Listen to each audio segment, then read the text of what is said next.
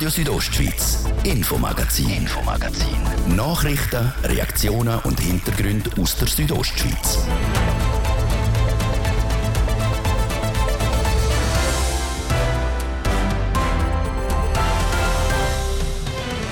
In unserem Infomagazin haben wir heute folgende Themen. Nach dem längsten Personenzug der Welt hat Graubünden jetzt auch die längste bekannte Wolfswanderung von Europa. Ein Jungwolf ist fast 2000 Kilometer gelaufen, vom Unterengadin bis auf Ungarn. Das ist wirklich eindrücklich, was der Wolf alles an Gebiet besucht hat. Das sind hochalpine Zonen bis fast 3500 Meter aber auch wirklich dicht besiedelte Gebiete, wirklich Siedlungen auch, die er durchquert hat. Und das zeigt, der Wolf ist unglaublich anpassungsfähig und kann sich eigentlich in allen Landschaften zurechtfinden. Sagt Arno Porcher, der beim Amt für Jagd und Fischerei für Grossraubtiere zuständig ist. Digitalisierung, Homeoffice, flexible Arbeitszeiten und ausgewogene Work-Life-Balance. Das sind alles Schlagworte von sogenanntem New Work, also neuen Arbeitsmodell. Aber das alles lange bei weitem nicht, sagt der Buchautor und Unternehmer Nils Pfleging. Haben mit ihm geredet. Seit bald 100 Tagen, also seit dem 1. Januar, leitet das Kantonsspital Graubünden das Spital Wallerstadt. Wie die Übernahme und der Betrieb bis jetzt funktioniert hat, dem sind wir nachgegangen. Das Thema vom ersten Teil, heute im Infomagazin auf RSO vom Dienstag, 28. März. Im Studio ist der liebe Biondini. Guten Abend miteinander. Knapp 2000 Kilometer in nicht einmal einem ganzen Jahr. So viel hat ein Jungwolf aus dem Kanton Graubünden zurückgelegt. Konkret ist er vom Unterengadin bis auf Ungarn gewandert. Das entspricht der längsten bisher bekannten Wolfswanderung von Europa. Wie das können festgestellt werden und, und was für Schlüsse auf dieser Wanderung gezogen werden, im Bericht von Jasmin Schneider. Der Bündner Wolf M237 ist wirklich ein Langstreckenläufer. Ganze 1927 Kilometer hat er in den letzten Monaten zurückgelegt. Das ist die längste Wanderung durch Europa, die bisher einem Wolf hat nachgewiesen werden schreibt die CORA, die Stiftung für Raubtierökologie und Wildtiermanagement. Für den Arno Burtscher, er ist beim Amt für Jagd und Fischerei für die Grossraubtiere zuständig, ist es nicht wirklich außergewöhnlich, dass Wölfe so weite Strecken zurücklegen. Aber für uns ist speziell, dass wir jetzt da wirklich mit harten Fakten beleidigt haben, dass ein Wolf aus den Alpen bis in die Karpaten gekommen ist. Möglich macht das ein GPS-Sender. Die Bündner Wildhut hat den Wolf vor gut einem Jahr nämlich mit so einem Sender ausgestattet. Das mache ich das Amt für Jagd und Fischerei regelmäßig bei Wölfen, um ihr Verhalten zu beobachten und so lässt sich auch feststellen, ob es Rudel Junge hat. In dem Fall hat das aber nicht funktioniert. Denn ein anderer Wolf hätte besendert werden. Für uns war eigentlich das Ziel, dass wir das Vatertier von dem Rudel besendern. Der ist ja ungefähr vor einem Jahr, Ende März 2022, besendet worden. Und dort ist es sehr schwierig, das Vatertier von einem Jungen zu unterscheiden bei so einer Besenderung. Und darum ist das nicht gelungen. Aber natürlich, wir haben mit dem jetzt die grösste Wanderung können feststellen. Von dem her ist das sicher eine wertvolle Besenderung, die man da vorgenommen hat. Gestartet hat der Jungwolf seine Wanderung vor rund einem Jahr im Unterengadin. Von dort aus ist er über die Grenze auf Italien, ist dann im Oktober weiter auf Österreich und hat Silvester laut seinen GPS-Daten westlich von Wien verbracht. Mitte Februar ist er dann über die Grenze auf Ungarn und hat sich auf den Weg in Richtung Budapest gemacht. Wieso, dass er die Richtung eingeschlagen hat, kann ich nicht sagen. Am Anfang ist er am Alpenkamm gefolgt, bis er auf Wien gekommen ist und dort hat er den Sprung über die Donau nicht geschafft und hat dann die Richtung gewechselt und ist dann so über Budapest eigentlich jetzt mittlerweile in den Karpaten angekommen. Aber wieso, dass er genau diesen Weg gewählt hat, kann ich nicht sagen. Auffällig an dem Weg ist, dass er durch die verschiedensten Landschaften geführt hat. So ist der Wolf durch Hochgebirge, über Äcker und Felder bis hin zu Siedlungsräumen. Er hat Flüsse überquert, ist über Autostraßen und Bahnlinien gelaufen und hat sogar Berge passiert. Das ist wirklich eindrücklich, was der Wolf alles an Gebiet besucht hat. Das sind hochalpine Zonen bis fast 3500 Meter aber auch wirklich dicht besiedelte Gebiete, wirklich Siedlungen auch, die er durchquert hat. Und das zeigt, der Wolf ist unglaublich anpassungsfähig und kann sich eigentlich in allen Landschaften zurechtfinden. Sagt Arno Burtscher, er ist beim Amt für Jagd und Fischerei für die Grossraubtiere zuständig. Der bisherige Rekord für die längste Bärenwanderung in Europa ist übrigens bei 1500 Kilometern gelegen. Die Strecke hat ein Wolf aus Norddeutschland zurückgelegt, indem er bis nach Belarus gewandert ist. Also haben wir noch um längsten Personenzug der Welt jetzt auch die längste bekannte Wolfswanderung in Europa.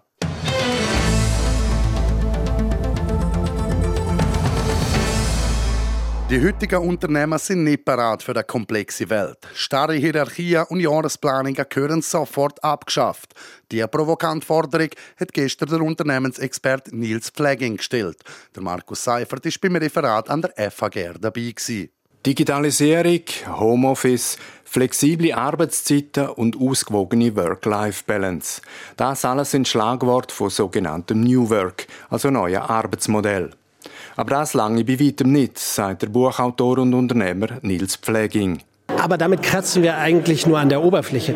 Wir brauchen eigentlich auch sowas wie ein anderes Verständnis von Organisationsgestaltung, Organisationsaufbau, Führung. Wir müssen, statt nur an Technologie und Arbeitszeiten und Arbeitsorte zu denken, müssen wir eigentlich Organisationen umkrempeln, sodass die Peripherie an der Macht ist, sodass die Teams die mit Kunden arbeiten, für Kunden wertschöpfen, an der Macht die Macht gelangen und dann das, das Zentrum der Organisation der Peripherie nur noch dient. Und diese Denkaufgabe, die uns bei New Work bevorsteht, behaupte ich, die haben wir noch gar nicht geleistet. Die heutige Hierarchie in Firma mit CEO, CFO und wie die Chefen und Chefinnen alle heißen, das gehöre abgeschafft. Die Strukturen sind Ausdruck von Prozessabläufen in einer planbaren Welt. Aber die heutige Welt ist ein komplexes System. So schwer prognostizierbar wie das Wetter oder wie die Liebe. Statt Befehl von oben, statt Aufgaben delegieren, braucht es einen grundlegenden Systemwandel mit flachen Hierarchien, dezentralisierten, selbstständigen und eigenverantwortlichen Bereich. So wie viele junge Unternehmen eben starten. Aber dann leider der gleiche Fehler wie die Grossen machen. Ja, das Problem ist ja, die schönen kleinen Unternehmen werden irgendwann größer und unglücklich und haben dann plötzlich Jahresplanungen und viele Abteilungen und Bereiche und Silos und Anreizsysteme und davon ähm, müssen die, also alle Unternehmen, alle größeren Unternehmen in der Schweiz müssen sich wandeln, weil sie müssen sich dezentralisieren, sie müssen agiler werden. Und das heißt eben Jahresplanung abschaffen, Gängelung und äh, Hierarchie abschaffen, bekämpfen, ja, systematisch bekämpfen. Und das ist noch lange nicht gemacht. Laut Nils Pfleging braucht es den Wertewandel auch bei der grossen Firma. Dass das möglich ist, zeige die Schwedische Handelsbank sehr erfolgreich. Die funktioniert hervorragend mit drei Hierarchiestufen, ohne Marketing- und Risikoabteilung, ohne zentrale Jahresplanung, ganz einfach, weil die einzelnen Filialen die Bank sind. Das Erste, was ich vorschlagen würde für alle Schweizer Banken oder Schweizer Unternehmen, wäre Jahresplanung und Budgetierung abschaffen und Bonus- und Anreizsysteme abschaffen. Das wäre sicherlich für alle Banken eine gute Sache, denn das Problem mit diesen Dingen, Boni, Anreize, ist, man treibt ja das Schlechte, das dumme Denken, das Willfährige, das Untertänige in die Organisation. Also wir müssen, New Work braucht nicht nur Neues, was im Namen drin steckt, wir müssen vor allen Dingen andere Dinge auf den Müllhaufen der Geschichte transportieren, zum Beispiel Bonussysteme und Jahresplanung. So ein Umdenken dürfte nicht ganz einfach sein. Für Generationen von Führungs- und Arbeitskräften gehören hierarchische Strukturen mit Chefetagen über mittleres Kader bis aber zur Bürzerebene, zur Arbeitswelt. Aber New Work sei für alle, nicht nur für Generation Z dann heißt das ja, die Alten sind das Problem. Aber das kann ja nicht richtig sein. Also, ähm, und alle Menschen waren ja auch mal jung und anspruchsvoll und dann wurden sie von den Organisationen dumm gehalten, könnte man so vielleicht sagen. Aber der, der Punkt ist ja, wir sind ja alle nicht dumm. Wir sind ja alle arbeitswillig. Wir haben alle diesen unternehmerischen Funken in uns. Die Herausforderung ist, glaube ich, nicht mehr junge Menschen denen gerecht zu werden, sondern für alle eine bessere Organisationslandschaft zu bauen, bessere Organisationsverhältnisse zu schaffen. Und das haben die Alten verdient, aber auch die Jungen. Aber flache Hierarchien, weniger Häuptlinge und mehr Indianer würde für viele auch Machtverlust bedeuten. Und das dürfte in der Teppichetage wenig Begeisterung auslösen. Ja, Managerinnen und Manager fremdeln eher, so würde ich das mal nennen. Die fremdeln mit diesen Ideen, vielleicht auch, weil sie halt stark in diesen Managementkonstrukten, im statischen und hierarchischen gefangen sind, so viele Meetings haben und so viel, vielleicht sind sie sozusagen Sklaven von schrecklichen Organisationsmustern. Also Manager sind besonders anfällig dafür eigentlich zu glauben, dass das, was sie machen, gut und richtig ist. Ja? Und dazu müssen wir eben alles verändern, auch Meetings, auch die Art, wie wir Leistung messen in Organisationen und wie wir Strukturen bauen. Und dazu müssen wir halt föderativer, dezentralisierter, demokratischer werden. Ob die provokativen Forderungen in der Schweiz Anklang finden, das ist offen. Immerhin sind gestern viele Bündner Führungskräfte beim Vortrag dabei gewesen. Das ist der Beitrag von Markus Seifer zum Referat vom Unternehmensexpert Nils Pfleging.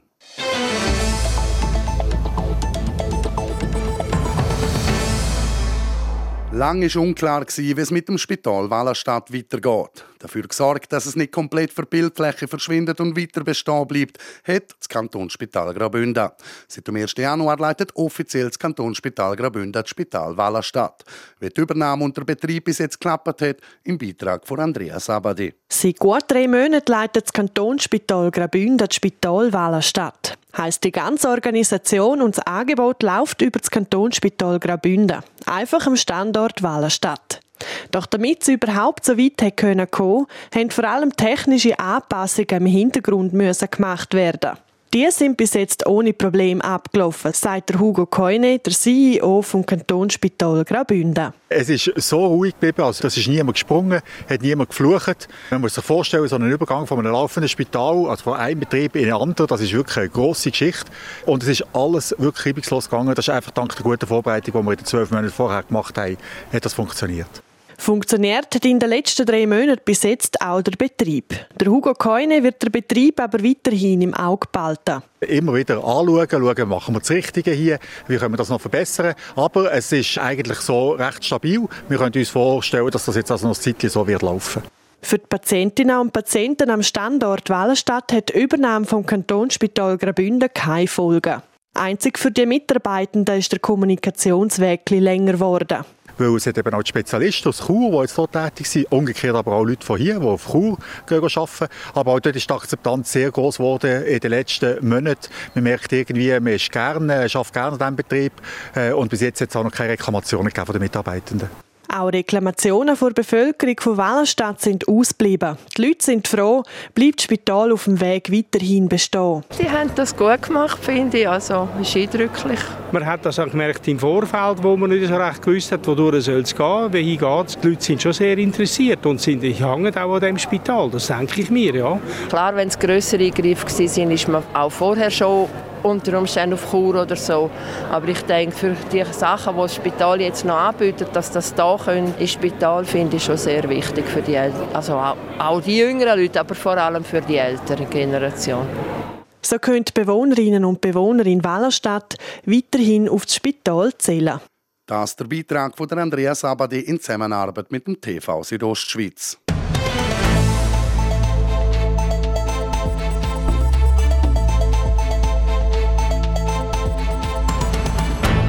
Wir hören das Infomagazin auf Radio Südostschweiz. Ich gebe zur Sarah Marti für das Wetter und den Verkehr. Das Wetter präsentiert von disco-fox.ch. Die Tanzschule in Chur für Partyspaß. Jetzt mit neuen Kürzen, damit du auf jedem Fest daheim bist. Auf disco-fox.ch.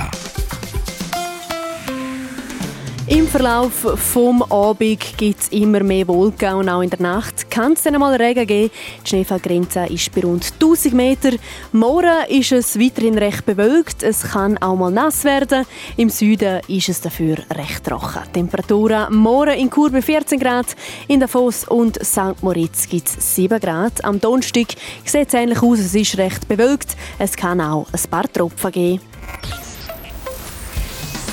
Verkehr. Präsentiert von Autowalzer AG, Ihre BMW-Partner im Rital. Autowalzer.ch. Neu auch mit BMW Motorräder in St. Gallen.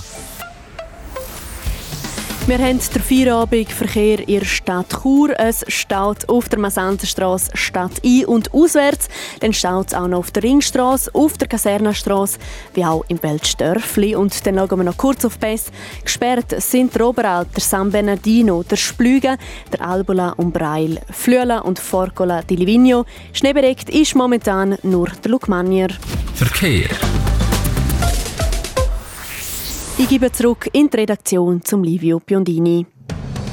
Radio Südostschweiz, Infomagazin, Infomagazin. Nachrichten, Reaktionen und Hintergründe aus der Südostschweiz.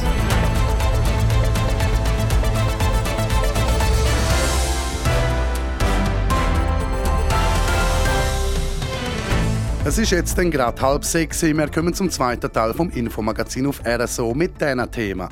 Im Kanton Graubünden geht es um die 16 Brockis, wo man brauchte Möbel, Kleider oder Spielsachen in einem guten Zustand kaufen kann. Eine von diesen Brockenstuben zügelt jetzt an einen Ort, wo es eigentlich auch schon Brocki gibt. Das ist aber kein Problem. Ein Boom auf eine Sportart wegen einer Netflix-Serie. Das hat wegen Cobra Kai, der Serie, die auf der Geschichte von Karate Kid aufgebaut ist, schon mal gegeben. Jetzt ist Volleyball an der Reihe. Auch da haben Vereine in der Region wegen einer neuen Serie auf dem Streaming-Portal regen Zuwachs können verzeichnen. Ein guter Schlaf ist für uns alle wichtig, aber vor allem auch für Profisportlerinnen und Sportler. Jemand, der weiss, wie wichtig das ist, zum vor allem im Eishockey ausgeruht zu sein, ist der Beat Villiger. Es ist so, dass äh, der Schlaf äh, sehr zentral ist für die Leistungsfähigkeit. Also wir haben sauber zeigen, dass äh, Schlafentzug, also wenn man schlecht schlaft oder überhaupt nicht schlaft, dass man dann einfach schlechtere Reflexe hat, äh, weniger rasch reagiert, dass man die Leistungsfähigkeit nicht hat und der Weg vom Hirn zu der Muskulatur wird einfach länger. Sagt der ehemalige Mannschaftsarzt vom HC Davos, der Beat Villiger. Braucht die Möbel, Technik oder Kleider, die noch in einem guten Zustand sind, kann man in den Brockenhäusern in der Schweiz kaufen und das wird immer beliebter. Im Kanton Graubünden gibt es um die 16 Brockenhäuser. Eins davon wird auf das nächste Jahr seinen Standort wechseln. Andreas Abadi. Es ist die erste Blau-Kreuz-Brockenstube, die schweizweit gebaut worden ist, die Brocke in Zitzers. Seit knapp 60 Jahren steht sie an der Gerbistrasse. Das soll sich aufs nächste Jahr ändern. Die Brocke Zitzers zügelt nach Langquart geplant, sei der Schritt schon länger, sagt der Geschäftsführer vom Blauen Kreuz, der Daniel Lederer. wir sind seit zwei, drei Jahren am überlegen, ob der Standort in Zitzers auf lange Sicht geeignet ist. Und äh, wir haben einfach den Eindruck bekommen, eher nein und würden Landquart bevorzugen, haben aber wie länger keine Lösung gehabt. Die Lösung, nämlich ein neuer Standort für die Brocke Zitzers, hat sich per Zufall beim Golfen ergeben. Es ist so, wir haben uns Gedanken gemacht im Vorstand und dann ist jemand aus einem befreundeten Blaukreuzvorstand mit einem Unternehmer am Golf spielen gewesen, und die haben auch darüber geredet und der hat dann gesagt, ja, er baue in Landquart, ob wir Interesse haben, dort einzuziehen. Und so hat sich den ersten Kontakt ergeben und dann ist es relativ schnell gegangen.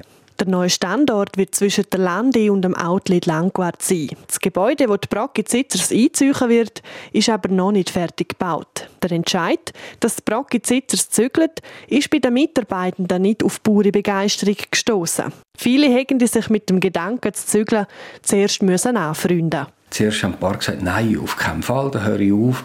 Und jetzt sehen sie aber auch den Vorteil, dass man zum Beispiel im Regen nicht mehr voraus muss, Sachen holen, sondern dass dann alles in einem Gebäude wäre. Und dass man mit einem Kerli nicht über die Steine muss fahren sondern auf ebenen Weg. Und so haben doch ein paar gesagt, wir kommen auch mit. Und die, die mitkommen, sind halt die Freiwilligen, wo wir angewiesen sind, die unentgeltlich arbeiten, einen halben Tag oder einen Tag pro Woche. Und da sind wir sehr dankbar. Ab Anfang nächstes Jahr wird die Brocke vom Blauen Kreuz ihre Kundschaft dann in Langquart begrüßen. Ein Standort in der gleichen Gemeinde hat auch die Stiftung Festland. Sie betreibt Brockis im ganzen Kanton und seit gut einem Jahr auch eine in Langquart. Dass die beiden Brockenhäuser miteinander in Konkurrenz stehen könnten, bezweifelt der Geschäftsleiter vom Blauen Kreuz, der Daniel Lederer. Wir sind der Überzeugung, dass es vom Einzugsgebiet gut zwei, sagen jetzt mal, grosse Brocken mag leiden. Beide wollen natürlich irgendwo Gewinn machen, logisch. Beide wollen ähm, eine gute Brocke haben. Aber ich glaube, es ist ein gutes Nebeneinander und teilweise auch miteinander möglich. Ähnlich sieht es auch der CEO von Stiftung Festland, der Adrian Ciardo. Ihm sei auch schon länger bekannt gewesen, dass das Blaue Kreuz auf Langquart zügeln wette. Wir mussten dann abwägen, wer wird zuerst dort sein und wir haben aber auch festgestellt, dass es doch auch zwei Brockhäuser wird vertragen ähm, weil es hat noch nichts gehabt. Wir haben die Erfahrung schon gemacht in Davos, dass wenn, wenn man zwei Brockhäuser hat auf einem Raum oder in einem Raum, dass sich das kann ergänzen kann. Aber ähm, so wie das Brocke Blaukreuz kennen und jetzt mit uns vergleichen, äh, sind wir doch unterschiedliche Betriebe. Und für Brocki-Fans kann es auch ein Vorteil sein, dass es zwei Brockis in der gleichen Gemeinde hat. Denn wenn man einen nicht fündig wird, schaut man neuer anderen vorbei. Läuft alles nach Plan, sollte die Brocki-Zitzers dann eben ab am Anfang nächstes Jahr neu in Langquart sein. Ob Fußball, Unihockey oder Tanzen. Ein Haufen Kinder und Jugendliche entscheiden sich für eine bestimmte Sportart und gehen regelmäßig in ein Training oder sind sogar in einem Verein dabei. Eine Sportart, die momentan einen richtigen Boom erlebt, ist Volleyball. Und das unter anderem wegen einer Netflix-Serie. Jessica Müller. Sechs Bekleider, Frisuren oder auch beim Sport. Trends kommen und gehen und das aus ganz verschiedenen Gründen. Eine Sportart, wo die letzte Zeit besonders an Beliebtheit gewonnen hat, ist Volleyball. Das bestätigt auch die Pierina Engi, die Präsidentin vom Volleyballclub Chur. Die Zunahme sei in Chur und auch bei anderen Vereinen in der Umgebung spürbar. Dafür sieht sie vor allem zwei Gründe, wie sie sagt. Das ist einerseits wahrscheinlich zurückzuführen auf die Netflix-Serie, die es neu gibt. Die heißt Haikyuu. Und wir denken, dass das schon viele Jugendliche dazu gebracht hat, um mit dem Volleyballsport anfangen. Die haben sich vielleicht auch dann gegenseitig ein bisschen mitgerissen nachher. Und auf der anderen Seite denken wir auch, dass es vielleicht ein bisschen Corona-bedingt ist, dass jetzt die Leute wieder mehr in den Verein kommen Sie finden es lässig, so mit den anderen äh, Menschen Sachen unternehmen und dass das vielleicht auch noch ein bisschen ein Auslöser war für diesen Boom. Haikyuu, eine japanische Netflix-Serie, lockt also Haufen Teenager ins Volleyball. Eine Serie, wo es darum geht, dass ein Schüler einem Volleyballclub beitreten ist und in der Schule das Volleyballfieber ausgelöst hat. Das Fieber hat sich also auch hier in Graubünden ausbreitet, vor allem bei den männlichen Jugendlichen unter 18. Doch der Andrang stellt die Volleyballclubs auch vor die ein oder andere Herausforderung. Vor allem das mit den Trainern, die Thematik. Ich meine, das machen alle grundsätzlich ehrenamtlich. Wir haben gewisse Gelder, die wir auszahlen können, aber das ist einem relativ tiefen Bereich. Durch das, dass wir wirklich ein bisschen überrennt worden sind jetzt mit den Anfragen, also wir kriegen auch jetzt immer noch recht viele Anfragen, ist es teilweise auch vorgekommen, dass wir halt müssen sagen, wir können nicht mehr mehr nehmen. Also wir schauen, dass wir das natürlich zu verhindern können. Aber wenn man keinen Trainer hat und viel zu viele Jugendliche, dann kann man auch nicht adäquate Trainings anbieten. Und das ist ja auch nicht der Anspruch, den wir selber haben an die Qualität von unseren Trainings. Anbieten tun sie verschiedene Trainings in unterschiedlichen Teams, je nach Alter und Niveau. Für die Pierina Engi gibt es einen Haufen Gründe für die Faszination am Volleyballsport der Teamzusammenhalt, den man hat mit den anderen Teammitgliedern. Man kann auch außerhalb vom Sport Sachen zusammen machen. Ich denke, jetzt Volleyball ist auch ein bisschen etwas, wo man vielleicht so ein bisschen aus einer polysportiven Richtung kann anschauen. Also ich finde es so rein für die körperliche Bewegung her mega cool. Es ist Ausdauer, es ist äh, Schnellkraft, es hat etwas mit einem Ball. Also es ist schon äh, faszinierend und vor allem, wenn man neu anfängt, merkt man natürlich auch den Fortschritt, den man am Anfang gerade macht und das ist natürlich schon lässig. Und auch der Wechsel vom Hallenvolleyball zum Beachvolleyball während der wärmeren Monate schafft eine zusätzliche Abwechslung. Ob die Sportart auch in Zukunft so beliebt bleiben wird, das lässt sich laut Pierina Engi, der Präsidentin vom Volleyballclub Chur, nur schwer sagen. Also so von Seite vom Verein her wäre es natürlich wünschenswert, wenn die Zahlen so bleiben würden. Ich kann es nicht wirklich einschätzen, ob das vielleicht gibt es wieder einen Boom in einer anderen Sportart. Also für uns wäre es natürlich lässig, wenn es so bleiben würde. Es ist schwierig, um, um da wirklich äh, in die Zukunft zu schauen, aber es wäre natürlich schön. Das ist der Beitrag von Jessica Müller über den Volleyballboom, wo unter anderem auf die japanische Netflix-Serie Haikyuu zurückzuführen ist. Gut schlafen ist wichtig. Nicht nur für die und für mich, sondern vor allem auch für Profisportlerinnen und Sportler. Auch für Eishockey-Spieler. Und vor allem in den Playoffs, der entscheidenden Phase der Saison, die jetzt gerade stattfindet. Nach dem Ausscheiden gegen Zürich halt ohne der HC Davos. Jemand, der auch schon beim HCD geschafft hat und für guten Schlaf bei den Spielern gesorgt hat, ist der Beat Villiger. Von 2005 bis 2010 war er der Chefarzt im Schweizer Paraplegikerzentrum Notwil, dazu noch Leiter vom Swiss Olympic Medical Center in Bad Ragaz. Aber eben, auf jahrelange Erfahrung als Chefarzt vom HC Davos kann der Beat Villiger zurückschauen. Darum weiß er auch, warum der Schlaf etwas vom Wichtigsten für einen Profi ist. Es ist so, dass äh, der Schlaf äh, sehr zentral ist für die Leistungsfähigkeit. Und wenn natürlich zwei Tageszyklus ist, oder, dann wird der Schlaf zum Problem automatisch. Also wir sauber können zeigen, dass äh, Schlafentzug, also wenn man schlecht schlaft oder überhaupt nicht schlaft, dass man dann einfach schlechtere Reflexe hat, äh, weniger rasch reagiert dass man die Leistungsfähigkeit nicht hat und der Weg vom Hirn zu der Muskulatur wird einfach länger. Was auch noch sieht, die automatischen Reflex, wo man hat, um sich zu schützen. Auch die sind dann reduziert, wenn man schlecht oder nicht genug geschlafen hat.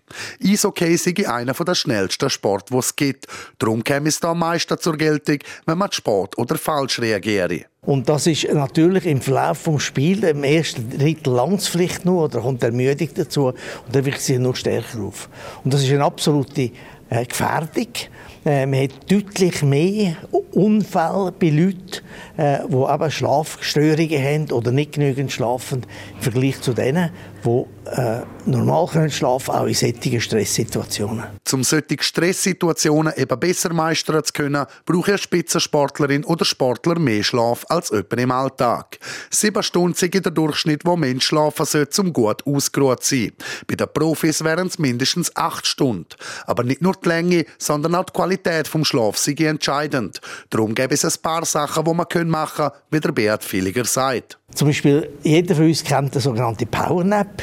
20 Minuten, oder? Warum nur 20 Minuten? Weil man dann nicht in den Tiefschlaf kommt und nicht nachher müde ist. Hingegen, der Spieler sollte 60 bis 90 minütige Powernaps machen. Da kommt er nämlich in den Tiefschlaf. Es gibt eine Einschränkung und das ist, dass er das nicht drei Stunden vor dem Match machen weil sonst, äh, sonst äh, er braucht dann nach dem Tiefschlaf einfach ein bisschen länger, oder? bis er wieder da ist. In der NHL, also der besten Eishockey-Liga der Welt, gäbe es zum Beispiel ein sogenanntes Sleep Bank. Ranking. Es sagt immer geheißen, man könne nicht vorschlafen. Aber für einen Spitzensportler sei das falsch. Also wenn er den Tag vorher, wo er dann einfach zu wenig geschlafen hat, den letzten Tag, dass er dort ein Sleep Banking macht und das sollte etwa zwei Stunden sein, dann kann er wirklich investieren, dass er nachher weniger Schlaf braucht. Also quasi den Schlaf vom Tag vorher auf die Bank bringen und am nächsten Tag für mehr Energie wieder abheben. Weil es sich erwiesen, mit zu wenig Schlaf sei auch die Gefahr für Verletzungen deutlich erhöht. Wenn eine Spielerin oder ein Spieler nach einem späten Auswärtsmatch zum Beispiel heimkommt und nicht einschlafen kann, dann gäbe es nicht viele Möglichkeiten, um das zu umgehen. Laut Beat Villiger sagt man früher sehr grosszügig mit Schlafmitteln. Das gäbe es heute aber so nicht mehr. Kürzlich wir hatten auch eine Diskussion bei jetzig tätigen Clubärzten. Das ist eigentlich nicht mehr das Problem. Es ist nur noch ein Problem bei den Nordländern, weil die Nordländer nach wie vor ein sehr freies Regime es gibt im Club vielleicht zwei, drei, die einfach darauf angewiesen sind, aber da gibt man heute eigentlich weniger gefährliche äh, Schlafmittel. Früher waren wir im Dormikum und so, und sind süchtig geworden. Heute gibt man ganz einfache, die nur kurz wirken und dann wieder verschwinden. Allgemein sollte man den Schlaf nicht erzwingen, sondern man sollte etwas Lockeres machen, wie zum Beispiel etwas essen und einfach warten, bis der Schlaf käme. Sonst nässte man nur um, der Match käme in den Gedanken wieder führen und dann ging es umso länger. Was auch gar nicht möglich ist. Früher sind ja immer zwei Kisten, als ich noch TK-Chef war beim HCD, sind immer zwei Kisten vorne im Bus gestanden mit, mit äh, Büchsenbier, oder? Und je nachdem, eins bis drei hat man genommen, drei ist die Limite genommen, dann hat man einen erklärt, das gemacht. Das ist absolut schlecht. Nach dem schlaft man deutlich schlechter. Die Qualität äh, vom Schlaf ist deutlich schlechter. Vor allem der Tiefschlaf brauche man, weil in dieser Zeit werden die Wachstumshormone ausgeschüttet, die die Regeneration fördern. Man schlafe nach dem Bär zwar schneller ein, aber der Schlaf sei auch qualitativ schlechter nachher. Also, Finger weg vom Bär vor dem Einschlafen. Sport. Wir bleiben gerade beim Eishockey und kommen zu den Sportmeldungen. Der EC Chur steckt mit in einem Umbruch. Gerade ein paar Stammspieler verlassen der Hauptstadtclub, wie der mitteilt. Unter anderem der langjährige Goalie Marvin Cortin, der Wesley Haueter, der Cyril Bischofberger oder auch der Yannick Bucher, der zehn Jahre lang beim Stadtclub war. Dafür kann der EC Chur auch ein paar Vertragsverlängerungen bekannt geben. Unter anderem wird der Topscorer Mika Burkhalter, der letzte, letzte Saison 11 Goal und 22 Assists gemacht hat, noch mindestens ein Jahr bleiben bleiben und auch der Mischa Bleiker jetzt seinen Vertrag verlängert. Auch beim EC Rosa gibt es auf die nächste Saison ein paar Neuerungen am Team. Der Ale Bahar hat einen neuen Vertrag unterschrieben und geht mit der Rosa in seine fünfte Saison. Auch der Stürmer Stefan Dietz hat bei der Schanficker verlängert. Abgänge hat der Bündner Club bis jetzt noch keine vermeldet. Vom Eishockey noch zum Fußball. Heute Abend ist es soweit, die Schweizer Fußballnazi hat ihr zweites EM-Qualifikationsspiel. Das findet in Genf statt. Gegner ist Israel. Nach dem Cerdan Shakiri, Breel Embolo und Fabian Scher muss der Murat Yakin jetzt noch auf weitere Spieler verzichten. Der Gibril So hat muskuläre Probleme und ist darum vorzeitig abgereist. Ein Ersatz für den Frankfurter Mittelfeldspieler wird keiner mehr aufboten. Auch bei den Israelis gibt es eine gewichtige Absenz. Der Rekordtorschütze der Nation, der Eran Zahavi, wird nicht mit dabei sein heute Abend. Anscheinend hat sich der 35-Jährige schon nach der WM-Quali mit seinem Trainer gestritten. Unter anderem will er stets ein Einzelzimmer bei der Nationalmannschaftsreise verlangen. Das aber weder der Coach noch der Sportdirektor erfüllen wollen, wie israelische Journalisten berichten. Das Spiel für Schweiz gegen Israel fährt am Viertel vor neun an. Die anderen Partien der Schweizer Gruppe sind Kosovo gegen Andorra und Rumänien gegen Belarus. Weiter spielen heute Abend noch Georgien gegen Norwegen, Schottland gegen Spanien, Türkei gegen Kroatien und Wales gegen Lettland. Sport. Es ist genau Viertel vor sechs. Das wäre es für heute mit dem Infomagazin auf RSO vom Dienstag, 28. März. Das kann nachgelost werden im Internet auf rso.ch oder auch als Podcast. Das nächste Infomagazin gibt es dann morgen am Viertel ab 5 Uhr hier auf Radio Südostschweiz. Aus dem Studio verabschiedet sich der liebe Biondini. Schönen Abend miteinander. Radio Südostschweiz, Infomagazin, Infomagazin. Nachrichten, Reaktionen und Hintergründe aus der Südostschweiz.